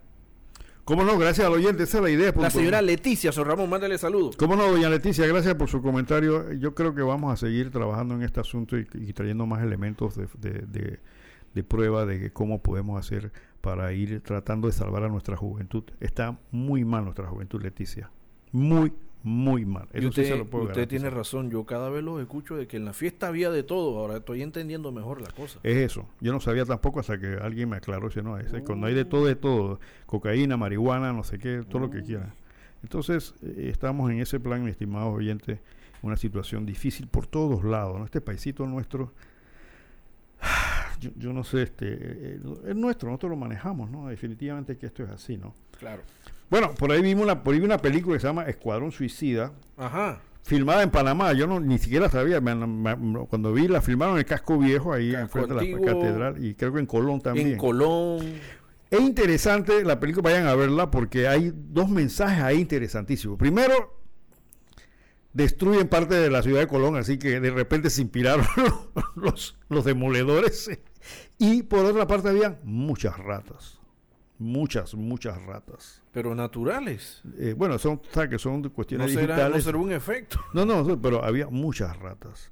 Así que, eh, este, pero eran ratas buenas, eran ratas que, que, que incluso ayudaron. Así que eh, es importante porque Colón medio destruido, un pocotón de ratas, yo no sé si es que hay un mensaje ahí eh, subliminal en esto, pero de- interesante. Trabaja este luchador John China, John Cena, John Chena, no sé cómo es que se dice. Pero, pero bueno, ahí vayan a ver, de repente salen algunos de los, entre los, entre los extras aparecen algunos conocidos, la gente de Colón. Así que lo que, lo que sí veo que estas películas, la otra fue la una de James Bond que hicieron aquí también, que siempre sacan los lugares más feos de la ciudad, ¿no? Cuando quieren un país así de subdesarrollado, entonces nos buscan y sacan los lugares feos, ¿no? Oye, tenemos lugares bonitos, ¿por qué no hacen una película de James Bond de, de lugares bonitos? No salen eh, lugares feísimos. Antes, antes en la década de los 80, señor Ramón, se acuerda que cada vez que los norteamericanos querían eh, hablar de un país pobre, buscaban algún asiático. Ah, sí, sí, sí, sí. Ahora resulta que bu- vienen por acá. Vienen por acá, sí. Cuando es algo como esto, entonces vienen por acá. Pero bueno, lo que pasa es que como las- las- la ciudad de Colón le falta una buena mano de pintura, entonces, y No, como no. tienen abandonado, entonces, bueno, ahí No encuentran... diga, no diga tanto esas cosas que entonces les da por pintar. ojalá pinten, ojalá pinten, ojalá pinten. Miren, este, hay algo, aparte de las cosas que no son muy buenas, yo sí quiero eh, mencionar hoy rápidamente, hay una revista que se llama Imagina, que, la es, que es una revista del Senacit. El Senacit es la Secretaría Nacional de Ciencias y Tecnología y de la Información. Esta revista, eh, que estoy seguro que muy poca gente la lee, tiene artículos que demuestran que el panameño no solamente es eh, el mayor consumidor de cerveza de Latinoamérica, sepan que nosotros somos el país que más cerveza consume per cápita por cabeza en Latinoamérica, sino también que es un país que tiene gente pensante, tiene gente científico.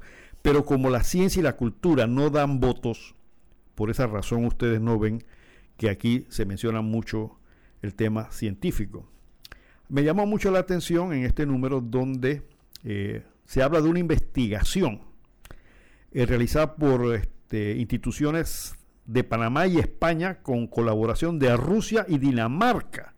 Atención Colón, pues tiene que ver con ustedes, donde se identificó una alta prevalencia de una cepa de bacteria causante de tuberculosis en la provincia de Colón, una de las provincias con mayor tasa de esta clase de enfermedad que se pasa a través del aire de cuando una persona tose o estornuda. O sea, en Colón encontraron una cepa, una variación de, este, de, una tu- de, de la tuberculosis que aparece en Colón. Se trata del genotipo A Beijing. El nombre científico es Mycobacterium tuberculosis, la cual tiene una alta transmisibilidad y es causante de muchos brotes a nivel mundial. Este hallazgo fue publicado en una revista científica que se llama Transboundary Emerging Disease, algo así como eh, enfermedades emergentes a través de la frontera, en octubre del 2020. Entre los autores de esta publicación están la magíster Dilcia, Dilcia Zam- Zambrano, la licenciada Victoria Batista y el doctor Amador Goodrich del Instituto de Investigaciones Científicas y Servicios de Alta Tecnología. La licenciada Odemaris Luque del programa de control de tuberculosis del Ministerio de Salud, el doctor Fermín Acosta y el doctor Darío García de Viedma, ambos del Hospital General Universitario Gregorio Marañón de España, así como investigadores afiliados de la Caja del Seguro Social de Colón, el International Reference Laboratory de Microbiology de Dinamarca, el San Petersburgo Pasteur Institute y el Federal Research and Clinical Center of Physical Chemical Medicine de Rusia. Este proyecto fue financiado por la CENACIT y a países de la Unión Europea, América Latina y el Caribe sobre actividades conjuntas de innovación e investigación. Dice este artículo que la importancia de este trabajo es en el desarrollo de nuevas herramientas moleculares que impactan positivamente en los programas de epidemiología y seguimiento de la tuberculosis de los sistemas de salud de Panamá. El doctor Goodrich es investigador principal del proyecto y miembro del Sistema Nacional de, Investigación de CENACIT. Señaló que el éxito de este trabajo se basa en el abordaje integral de actores en Panamá, la colaboración interinstitucional entre el Ministerio de Salud, la Caja del Seguro Social y el INDACASAP AIP permitió generar nuevos conocimientos clave para el éxito del esfuerzo contra la tuberculosis en la provincia de Colón. Esta integración está plasmada en la operación conjunta de un laboratorio especializado para el diagnóstico e investigaciones sobre tuberculosis. Esta tuberculosis, aunque se presenta principalmente como una enfermedad pulmonar y tejidos, puede ser mortal si el paciente no recibe el tratamiento adecuado. En esta investigación el equipo trabajó con 110 eh, aislados clínicos de la Microbacterium tuberculosis recolectada desde enero del 18 hasta marzo del 20 en la provincia de Colón. De los primeros 42 aislados recolectaron entre enero y agosto del 18 que el 40.5, es decir, el 17 de las 42 pertenecían al genotipo Beijing.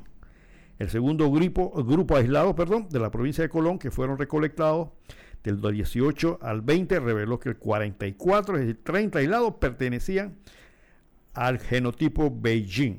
Es decir, esta, esta variación de este, de este microbio, también este trabajo de investigación avaló un grupo de 21 aislados.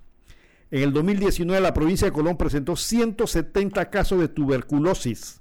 En el 2018 se reportaron 1.712 casos en todo el país, mientras que en el 2019 se detectaron 1.355 un total de 565, perdón, 565 casos han surgido entre enero y junio del 20. La alta tasa de incidencia de tuberculosis en el país nos exige no bajar los brazos y mantener la vigilancia activa sobre estas investigaciones. Entonces, eh, hay que felicitar a estos científicos panameños que están trabajando y que no se les conoce, ¿no? No, no, se sabe de ellos porque esto pareciera ser una materia oscura donde los gobiernos no, se, no, no impulsan. También la revista menciona a la doctora Linel López, que fue reconocida por el American College of Physicians, la organización de médicos internistas más grande, perdón en inglés, ¿ah? más grande del mundo por la excelencia de su trayectoria en la medicina. Eh, esta doctora López ha sido reconocida con el, título, con el título de Fellow por el American College of Physicians, ACP, la organización de médico internista más grande del mundo, que realza además de la base académica las virtudes éticas, humanas y docentes, todas necesarias para ejercer la profesión. Eh, la doctora, el Servicio de Hematología del Complejo Hospitalario eh, metropolitano de la Casa Seguro Social, realiza su práctica privada en el Centro Hematológico de Panamá. Entonces, estos son científicos panameños que hacen trabajos que no se conocen. También mencionan al doctor Champul Carrera, que es virólogo, investigador del Instituto Conmemorativo Gorgas, este panameño ha escrito en la revista científica Nature Human Behavior, publicó los resultados de una investigación internacional en la que participó, en la cual está relacionada a la situación clínica y epidemiológica de la pandemia del coronavirus en Brasil.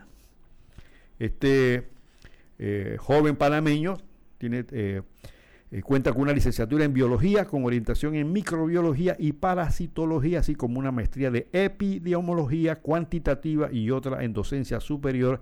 Actualmente cursa el doctorado en epidemiología matemática de la Universidad de Oxford, Reino Unido. Estos son nuestras mentes panameñas, algunas de nuestras mentes panameñas que hacen esfuerzos propios eh, institucionales para avanzar en, el de, la investigación científica, pero se mantienen ocultos. Aquí cualquier reggaet... Yo acabo de mencionar estos nombres y evidentemente de repente es la primera vez que lo escuchamos, pero usted encuentra a cualquier reggaetero por ahí, reggaetonero como le llamen, y todo el mundo lo conoce. todo el mundo lo conoce. Eso es cuando un país evidentemente tiene la visión puesta en otro lado. Y tú me dirás que estás metido en la montaña. ¿Y eso qué tiene que ver? Yo estoy aquí metido en Ciricito adentro y yo que tengo que estos científicos, mi estimado. Primero que son panameños. Segundo, que están al, a la vanguardia de las investigaciones científicas. Y cuando un país, y todos los grandes países ahora mismo desarrollados, su desarrollo se basa en la investigación científica. Ese celular que tienes en la mano, ¿dónde crees que salió? Investigación científica. Ese televisor que ves, ¿de dónde crees que salió? Investigación científica. Esa medicina que tomas, que te cura, ¿de dónde salió? De investigación científica. El auto que manejas, la cerveza que te tomas, la mantequilla que comes, productos de investigaciones científicas. Entonces, cuando un país este, evoluciona en ese sentido, se convierte en lo que se, conoce como un país desarrollado. Y la investigación científica también produce plata. Tenemos una llamada. Sí, bueno, ya está en el aire. ¿Aló? ¿Aló? Sí, muy buenas. Muy buenas. Este, con respecto a, a lo de la inmigración, estaba escuchando a alguien que parece que era autoridad que dice que, que sí, que los vamos a dejar pasar, pero este, también se pueden quedar aquí. Yo dije, espérate, si tenemos 18% de desempleo, ¿cómo tú pretendes a dejar más gente aquí? Este, no sabemos cómo va a pasar esto en diciembre, porque tú sabes que cuando termine lo del vale, esto va a ser una cosa en diciembre, no solamente que no haya mercancía, que no llegue porque están atrasados los pedidos, porque no hay suficiente eh, barco y lo demás, sino que aquí esto va a ser una explosión demográfica, eh, perdón, una explosión social. Entonces, ¿cómo tú pretendes que se van a quedar aquí? Eh, entonces yo creo como que mucha gente como que esto lo ha dejado así y, y entonces este esto va a seguir. ¿Tú sabes cómo está pasando eso en Europa? Está horrible la migración allá. La gente ya no, ¿cómo se llama? Está en todas las esquinas pidiendo limosna eh, y los virus, yo no sé cómo van a seguir, porque si las personas no tienen un nivel de, protección, o sea, de su mismo sistema inmunológico no está suficientemente alimentado, la persona pues va a desarrollar enfermedades y, y esto va a ser horrible si no se le pone un alto a todo esto. Y entonces yo noto que el presidente de Duque lo que quiso fue como pedir una coiba. Yo le entendí eso porque esto no es ahora, desde hace cuatro años Albrook Mall estuvo lleno de, de las personas de Haití allí haciendo en el mismo centro comercial, en el centro comercial, no, en, el donde están los buses de transporte, estaban allí acampando, ¿no? Y entonces, bueno, lograron echarlos allá para Costa Rica y Costa Rica posteriormente, bueno, siguieron hasta México. Pero este yo siento como que él quiere una coima para hacer algo. Y entonces como dicen ellos allá lo, que le, los inmigrantes nosotros pedimos nos pidieron lo, el ejército la policía todo pidiendo coima dice para poder pasar por Colombia entonces no me extrañaría que este también esté buscando algo un y que yo te voy a chantajear con esto si tú no me das tal cosa yo voy a dejar que sigan viniendo y sigan entrando y sigan pasando y allá se te va a volver un gran tapón en la frontera con Costa Rica.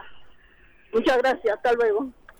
¿Cómo no? Gracias, mi estimado oyente. Bueno, la canciller panameña, que yo considero que una de las mejores eh, ministras que tiene el actual gobierno, está, disculpo que le diga muchacha, porque yo soy mucho más viejo que ella. Yo creo que esta muchacha está licenciada, tiene mucha capacidad y ha provocado una reunión de cancilleres para ver ese tema. Yo creo que está bien clarita en esto. Yo, yo confío mucho en la capacidad de nuestra ministra de Relaciones Exteriores.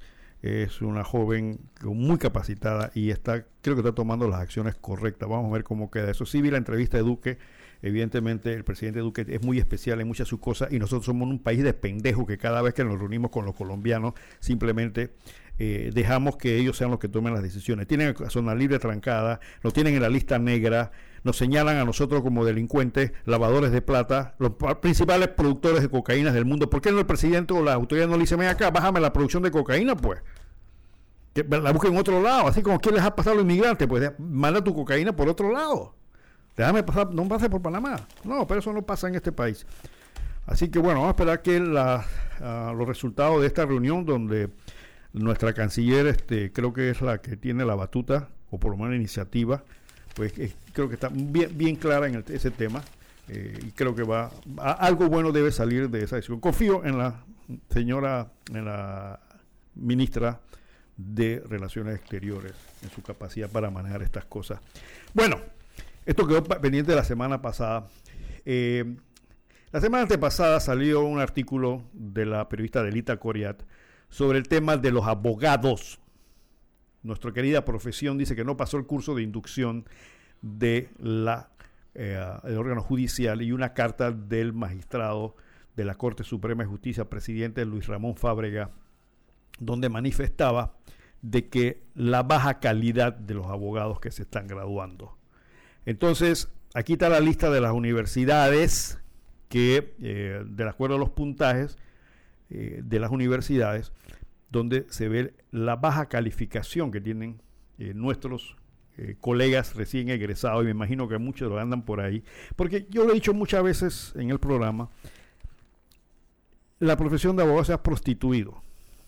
Aquí se, prácticamente los títulos de abogado y ser abogado hoy mismo en Panamá es como, como dicen los estudiantes, es, jamón, ¿no? Y salen a la calle los colegas bajo el entendimiento que son licenciados en Derecho y Ciencia Política. A veces no dan ni ciencia política, dan unas cosas por ir por encima. Agarra a cualquier egresado y pregúntele algo sobre teoría política y no saben de qué le están hablando. Entonces tenemos aquí universidades, aquí hay varias universidades. Eh, por ejemplo, tenemos una universidad que se llama ISAE, donde hay una, tremenda productora de abogados, 230 abogados. Este, la mitad pa- pasaron y la mitad no, 100 aprobados, 130 no. La Universidad de Panamá mandó 125, solamente pasaron 79. La Santa María la Antigua mandó 62, la mitad, 33, eh, eh, pasaron. La Universidad Interamericana de Panamá, 33, solo 20 pasaron.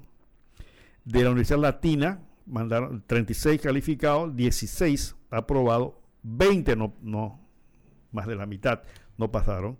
Universidad Autónoma de Chiriquí, 19 candidatos, eh, 11 solamente aprobaron, 8 no. Universidad del Istmo mandó 20, mitad y mitad, se quedó la mitad, la mitad pasó. Universidad Metropolitana de Educación y Ciencia, no sé quiénes son esos, y Tecnología UMESIT, mandó 19. De los 19, solamente 9 pasaron, 10 se quedaron, eso es mucho más de la mitad. La Universidad Americana, ma- 17 de calificados, solo aprobaron 8, 9 no pasaron. Universidad Panamericana, la otra era americana. Panamericana mandó 8, 5 se quedaron, 3 solo pasaron. Columbo University mandó 4, aprobaron los 4. Universidad de Cartago mandó 2, los dos aprobaron. Universidad Latinoamericana de Comercio Exterior mandó 4, uno solo se aprobó. Universidad Latinoamericana, Latinoamericana de Comercio Exterior de 4, uno nada más. Universidad La Paz mandó uno, no pasó. Yo creo que Universidad La Paz es una universidad que uno de nuestros diputados, aquí leímos una vez el currículum vitae de uno de los diputados, creo que era el expresidente de la Corte o algo así, uno de los diputados famosos nuestros, es casualmente licenciado en Universidad La Paz. Mandó uno y no pasó. Universidad Interamericana de Educación a Distancia mandó cinco y ninguno pasó. Universidad Tecnológica Oteima mandó dos y aprobaron dos. Entonces, eh, el puntaje más alto sobre 100 de los calificados lo obtuvo la Columbus University con cuatro de sus estudiantes. Luego le siguió la Universidad de Panamá con 77. Después la Universidad Panamericana con 76. La de Chiriquí 75, Universidad de Cartago 75. Este es el puntaje sobre 100, mis estimados oyentes. Eh, en la universidad, me corrige alguno, en la universidad creo que para tener una C, la C viene siendo como un 3. En la calificación normal debes tener como un 75%, 75 puntos, si mal no me recuerdo. Me corrige en caso tal de que sea. Pero por ahí anda el asunto. O sea, que básicamente es 3. Para hacerlo, la calificación, y algunos entiendan, es la calificación máxima, un 3. O un 3,5. Eh, Universidad Autónoma de Chiriquí 75, Cartago 75, Universidad Interamericana de Panamá 74, Universidad La- Santa María la Antigua 73. Esto es un puntaje promedio bajo ¿ah? para la Universidad Santa María. 73 sobre 100. Eso anda como una D, que viene siendo como un 3 pelado, si acaso un 2,9, así tirando ojo de buen cubero. Universidad Metropolitana de Educación, Ciencia y Tecnología, 71, ya, se, ya está. Universidad Latinoamericana de Comercio Exterior, 71. Universidad Latina de Panamá, 71. El ISAE, 70. Esa que mandó 230 aplicantes, o sea, una productora de abogados impresionante. El puntaje prácticamente sería una D. Una D es en, calificaciones que no, no, te da crédito. Viene siendo como un, qué sé yo, un 2,9, algo así. Universidad de La Paz, uno solo tuvo 70 puntos, ya estoy ya por debajo. Universidad del Istmo, muy baja, 69 puntos sobre 100. Universidad Tecnológica Oteima, 65. Universidad Interamericana de Educación a Distancia, 61 puntos, lo más bajo. Casi, eso viene siendo como un, casi un 2,5 si vamos a hablar de esto. Entonces, la calidad de nuestros abogados aquí se refleja. Eh, la Corte mandó esta nota. Yo he tratado de invitar al presidente del Colegio de Abogados para que eh, comente sobre ese tema, porque yo lo he comentado mucho en este programa y durante años y he, dicho básicamente que nuestra profesión lamentablemente tiene unos efectos muy tóxicos. ¿Por qué? Porque si un sistema judicial, el sistema judicial está en manos de los abogados, ahí no hay médicos, arquitectos, albañiles, somos nosotros los abogados los que manejamos el órgano judicial. La justicia de este país está en manos de abogados. Entonces, si hay abogados que académicamente van deficientes y que aparte de eso tienen deficiencias morales o éticas, estamos perfectamente jodidos. Porque entonces la justicia, que es uno de los valores de un país democrático, no tiene la solvencia ni la, ni la entereza que requiere un país para avanzar. Entonces, el, viernes sale un artículo en la, en la, en la estrella casualmente, donde dice pleno la Corte falla contra jueces y magistrados por corrupción. Entonces miren ustedes, miren, miren el, el tema este. La Corte falla contra jueces y magistrados por corrupción. Son un caso que tiene varios años donde se han acusado a varios magistrados y jueces de corruptos. Y ahora la Corte falló en ese sentido de que se le dé trámite a las... ¿Qué es recusación? Una especie de... Va a hacerlo muy sencillo, los abogados me están escuchando, saben lo que es. Una recusación, mis estimados oyentes, cuando usted le señala a un juez o a un magistrado ciertos, ciertos defectos que le hacen incapaz o le impiden decidir sobre el asunto que está tratando. lo estoy haciendo muy sencillo, los abogados saben a qué me refiero. Disculpen, esto es una explicación para los que no son abogados. Eso es lo que una recusación. Dice, este juez enemigo mío, es una recusación. Entonces dice, no, tú no puedes fallar porque tú eres enemigo de él, es un ejemplo. O es enemigo del abogado, ya quita la prueba. Entonces es una recusación y hay otros puntos más por los cuales se recusa. Entonces aquí la Corte ha dicho, señores, hay varios magistrados y jueces que están recusados por corruptos denle trámite a eso. Entonces, cuando en primera plana sale, no, no, esto no está en primera plana, pero está en una plana importante, sale un artículo como este, nos está indicando casualmente eso. Somos un gremio tóxico. ¿Cómo es posible? Esto no se debe, eso no, eso no debería existir en un país serio donde salga un, un titular de esta clase. Y no dice un magistrado, contra jueces y magistrados por presunta corrupción. Claro, hay que decir de presunta corrupción porque acuérdense que aquí lo que priva es la presunción de inocencia. Aquí todo el mundo es inocente hasta que, eh, hasta que no se le juzgue, porque al final de cuentas aquí pasa esto. Entonces, dentro de unos días, el 9 de agosto es el día del abogado. Decía una vez una compañera, no somos abogados, somos abogánster. De los abogados. Mire, hay muchos abogados serios. Hay muchos abogados que son dedicados a la profesión. Gente con principios, preocupados por la investigación jurídica. Hay abogados que no saben ni siquiera leer ni escribir. Y disculpen que lo diga, no, pues yo sé leer. Sí, pero cuando vas a redactar una demanda no sabes ni cómo plantear el razonamiento. Que, ahí están los jueces que lo pueden decir. Y no es por efecto de que no conozca la teoría jurídica, sino porque ni siquiera la base fundamental del dominio del idioma para poder expresar las ideas se los dominan. ¿Cómo es posible que un estudiante, y yo eso lo digo con pleno conocimiento de causa, un estudiante graduando jamás haya leído un libro entero de derecho? Jamás. Y tú que eres abogado, que me estás escuchando, hazte la pregunta, ¿cuántos libros te, leíste los, clásicos del, del, derecho penal? ¿Los clásicos del derecho civil? ¿Algún clásico te has leído? La ley del delito, que me acuerdo sí de repente. El Petit de Derecho Romano. Nosotros sí lo leímos entero con Camilo Pérez. Mil y pico de páginas. Esto ya le mostraba a un estudiante de Derecho. Mira, aquí una nota que encontré en mi libro, no sé si lo he mencionado antes. Examen parcial de las 128 a las 328 del Petit, incluyendo citas. Esos eran nuestros exámenes. Pero es inconcebible que un abogado se gradúe sin haber leído un texto completo de derecho. Puros apuntes lo bajan en internet. Y yo vi apuntes de profesores de derecho que lo sacaron de un lugar que se llama el Rincón del Vago de internet. Porque no, no solamente le podemos echar la culpa a los estudiantes, que su gran mayoría son vagos y no quieren leer. Vamos a ver también a los profesores.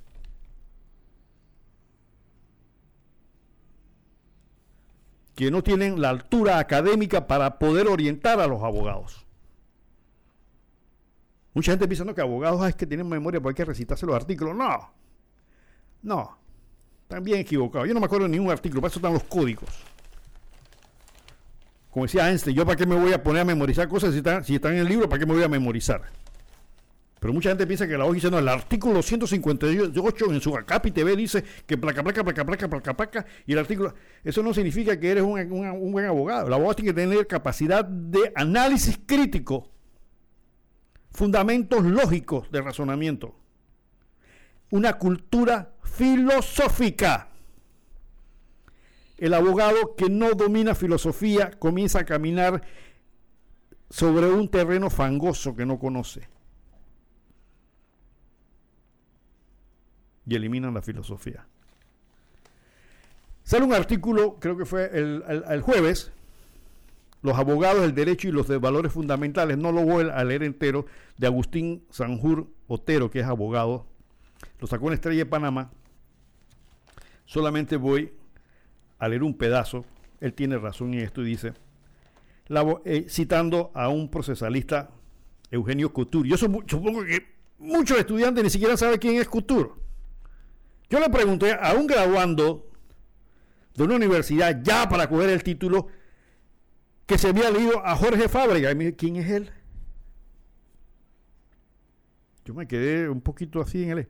Espérese, ustedes en Derecho Procesal jamás tocaron al doctor Jorge Fábrega. No, no sé quién es él. En esa universidad, que dice que es una de las mejorcitas de Panamá, ustedes dieron derecho procesal y no tocaron un solo libro del doctor Jorge Fábrega. No, yo no sé quién es él. Mire, mi estimado oyente, el doctor Jorge Fábrega es posiblemente el más grande procesalista panameño. ¿Qué es el procesalista? Nosotros en derecho tenemos una rama que se llama derecho procesal, que es el derecho que tiene que ver cómo se... Lo voy a hacer una explicación muy sencilla. Los abogados ya saben lo que es. Derecho procesal es la forma en que usted va a hacer los procesos, los juicios, cómo debe caminar, cómo debe hacer. Eso es derecho procesal. ¿sí? son las reglas de cómo se hace el juicio o los procesos, para hacerlo muy sencillo. Entonces, uno de nuestros grandes procesalistas, no solamente en Panamá, sino reconocido a nivel latinoamericano, fue el doctor Jorge Fábrega. Murió hace unos años atrás. Mi profesor de hecho procesal, maestro de muchos abogados aquí. El doctor Fábrega se dedicó a estudiar la ley procesal panameña por años y escribió una, una buena cantidad de, de trabajos impresionantes. ¿Y cómo que un abogado panameño desconoce al maestro del derecho procesal de Panamá? Por favor de Dios, es como si un cura diría que él no, él no, leyó, él no ha leído los evangelios, ¿Y eso qué es? Oye, la historia de la vida de Cristo. Ay, yo no, no, mira, yo no sabía eso. Yo sé algo de Cristo porque me lo dijeron. Pero en el seminario yo nunca vi los evangelios, mira, algo parecido.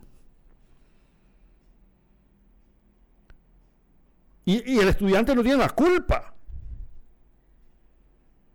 Entonces, ¿dónde está el el peso de la carrera en estos muchachos que se gradúan? Y les vuelvo a repetir una de las universidades más prestigiosas de aquí de la localidad, ¿eh? y ella es Sónica, con todos los méritos y las cosas, eso es vergonzoso. Y entonces, aparte de eso, le dan la oportunidad, no hagan tesis, o hacen no sé cuántos meses metido en un juzgado en una oficina de abogados, o los tiran directamente a una maestría. ¿Por qué? Porque están cobrando la maestría, es el gran negocio. Entonces han prostituido la carrera de abogados. Y ha creado semejantes problemas. Dice parte del artículo, este ya se nos está acabando el tiempo. Ojalá pueda yo contactar al señor, al colega eh, presidente del Colegio de Abogados para que dé su opinión. He escuchado muchas opiniones de él, pero yo quisiera. Dice la parte de este artículo, la ética y la moral. Y es tan alta, valiosa y orientadora la misión del abogado que la ética, la rectitud y la moral deben ser sus soportes y escudo en tan importante misión de ejercer el derecho en la sociedad. La abogacía es un constante ejercicio de la virtud, la virtud de obrar y actuar correcta y honestamente. La tentación pasa siete veces cada día por delante del abogado. Este puede hacer de su oficio la más noble de todas las profesiones o el más vil de todos los oficios. Lo anterior es ratificado por el jurista Bielsa, quien nos enseña el atributo esencial del abogado es su moral. Es el substractum de la profesión. La abogacía es un sacerdocio. La nombradía del abogado se mide por su talento y por su moral. De allí que la abogacía es un constante servicio de valores superiores que rigen la conducta humana. La profesión demanda el sereno sosiego de la experiencia y del adoctrinamiento en la justicia. Pero cuando la anarquía, el despotismo y el menosprecio de la condición del hombre sacuden las instituciones y hace temblar los derechos individuales, entonces la abogacía es militancia en lucha por la libertad. Podemos suprimir la toga. La toga es la indumentaria que se ponen a veces en algunos sistemas como una, como, como una gran bata negra como prenda de otros tiempos, pero nunca su alma, que es lo que nos hace ser abogados, que es como decir sacerdotes de la justicia. Yo creo que hemos, eh, hemos insultado ese ejercicio de la... No me vengan ahora porque he escuchado a algunos por ahí que le echan la culpa a la universidad, que no sé qué, que... Sí, sí, sí, sí es cierto. Pero nosotros tenemos que ser lo suficientemente honestos como personas y como profesionales y como abogados para censurarnos nuestras propias fallas. No echarles la culpa que la universidad es esto. Porque ¿quiénes son los que preparan abogados? Abogados. Si en esa universidad no, no hay un procesalista que le haya presentado a sus estudiantes un solo escrito del doctor Jorge Fábrega, no es culpa del estudiante. Es culpa de ese abogado y de esa institución que no han sabido orientar a sus estudiantes en ese sentido. Y lo que dice esta parte final del artículo es cierto, es la moral.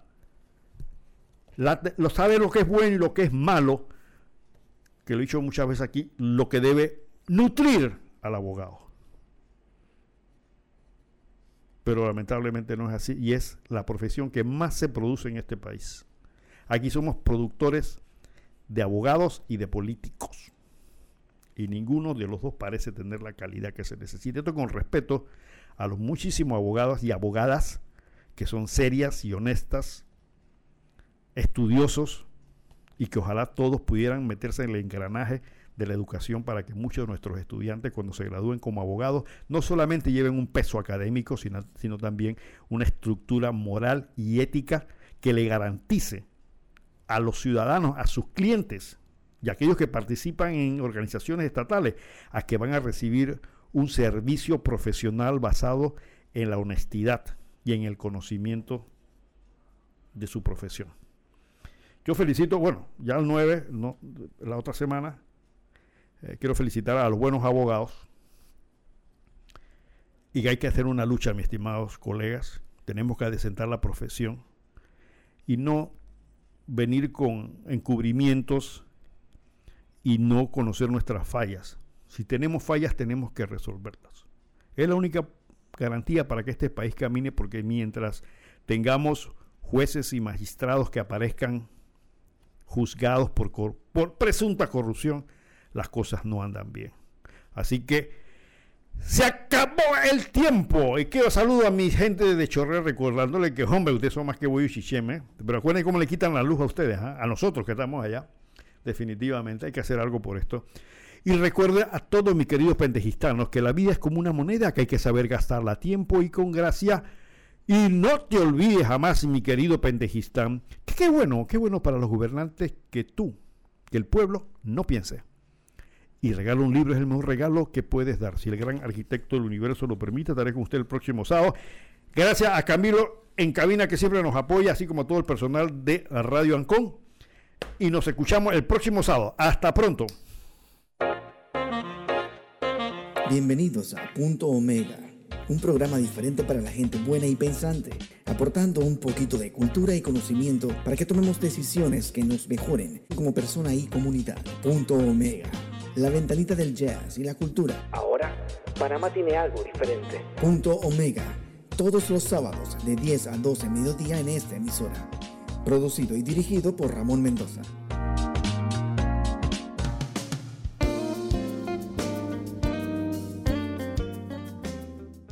Las opiniones expresadas en este programa no son responsabilidad de esta emisora, es responsabilidad de su productor. Radio Ancon. Atención Bocas del Toro,